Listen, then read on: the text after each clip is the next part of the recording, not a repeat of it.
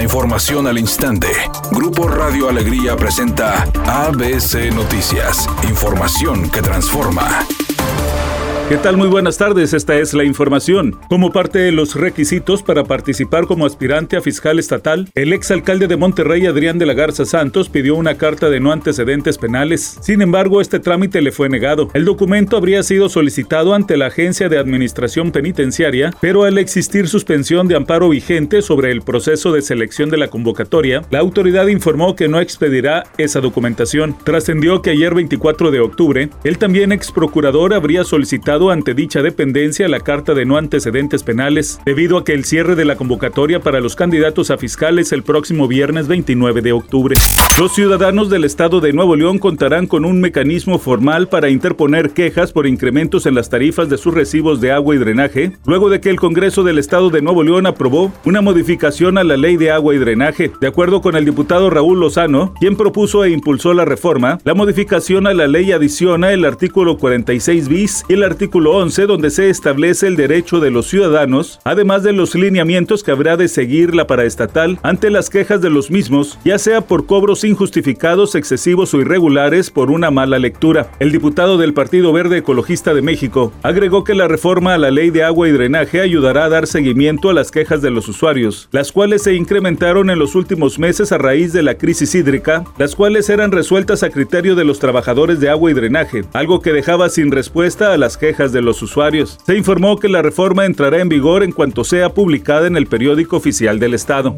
La Cámara de Diputados aprobó reformas al Código Penal Federal y al Código Nacional de Procesos Penales para obligar a las entidades federativas a crear centros de justicia especializados para las mujeres y obligar a la reparación integral del daño para las víctimas de feminicidio. La diputada del PRI por Nuevo León, María de Jesús Aguirre Maldonado, expuso que estas reformas robustecen las herramientas jurídicas para prevenir y erradicar el feminicidio. Muerte violenta de las mujeres por razones de género, tipificado en nuestro sistema penal, es la forma más extrema de violencia contra las mujeres.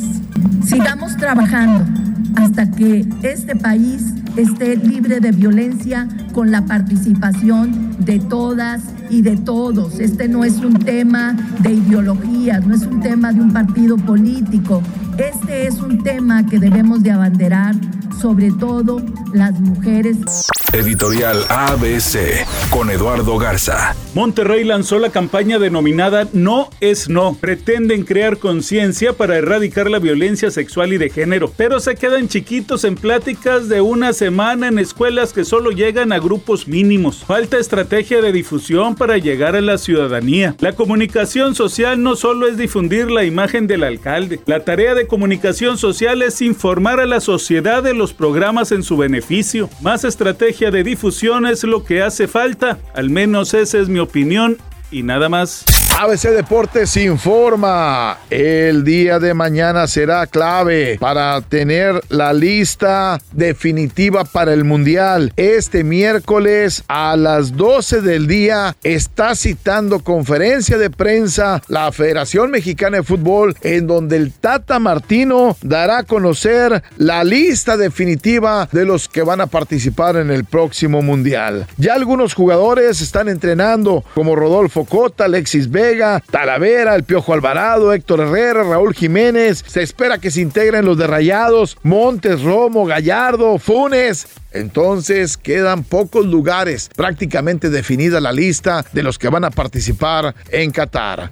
Andrea Legarreta le pidió a la prensa que no le den vuelo a la información falsa y es que otra vez tomó fuerza la supuesta noticia de que la conductora y el cantante Eric Rubin están pasando por una crisis matrimonial. Legarreta dijo que todos los matrimonios tienen sus roces, que su relación no es perfecta, pero que de eso a tener una crisis, nada que ver. Temperatura en Monterrey 24 grados centígrados. ABC Noticias, información que transforma.